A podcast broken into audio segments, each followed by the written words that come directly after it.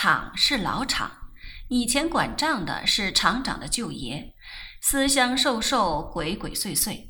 老板过身，太子爷上场，誓言要革命维新，见我去上工，一拍即合。我花了足足十天才把账簿看出一个眉目来，错是没有错，假也假不了，只是乱。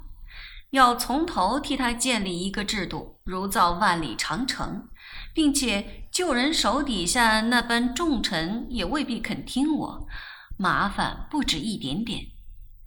我同年轻的老板说了我的意见，他叫我放胆去做，把尚方宝剑递给我，准我先斩后奏。这分明是借刀杀人。他自己要做红脸，便找我做白脸。我要是争气。便成为他新王朝的开国功臣。我要是做的不妥，他便把责任卸在我肩膀上，真奸诈！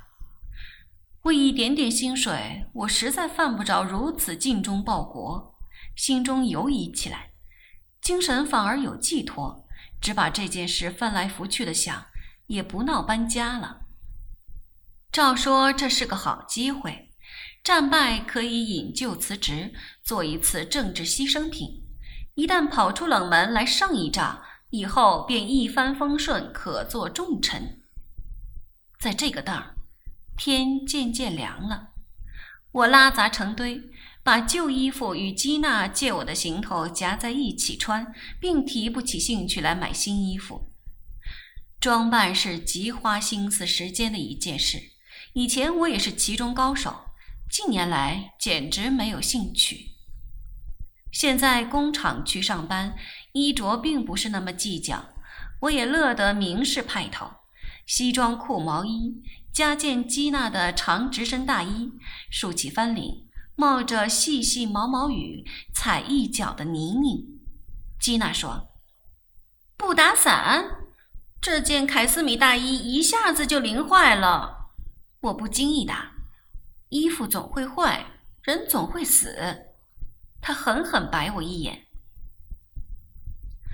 我喜欢这种天气，令我想起初到纽约，空气中也有一股肃杀。第五街那么热闹，我都没有投入。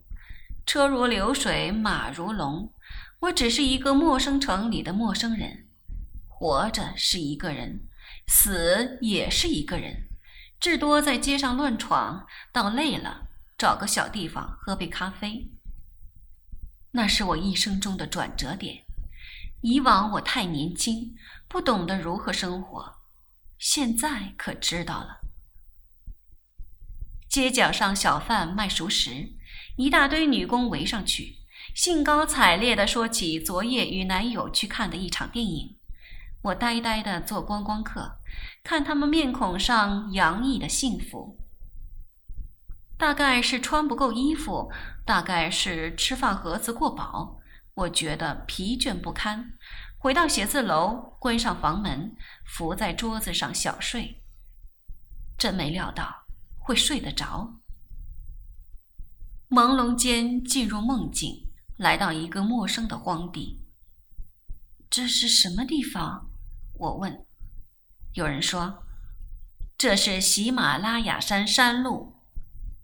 在梦中，我诧异，来这种地方干什么？我忽然间看见明晃晃的刀，刀用力砍在人的背脊上，肌肉连皮下脂肪翻卷起来，露出白森森的骨头，血如泉涌。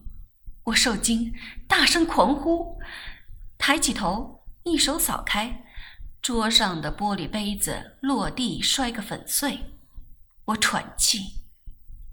这个梦太熟悉了，这七年我日夜与他共同生存，已经成习惯。我取出手帕抹去额角的汗，斟一杯热水喝下去，灵魂又回归躯体。喜马拉雅山路，我哑然失笑。做梦什么样的背景都有。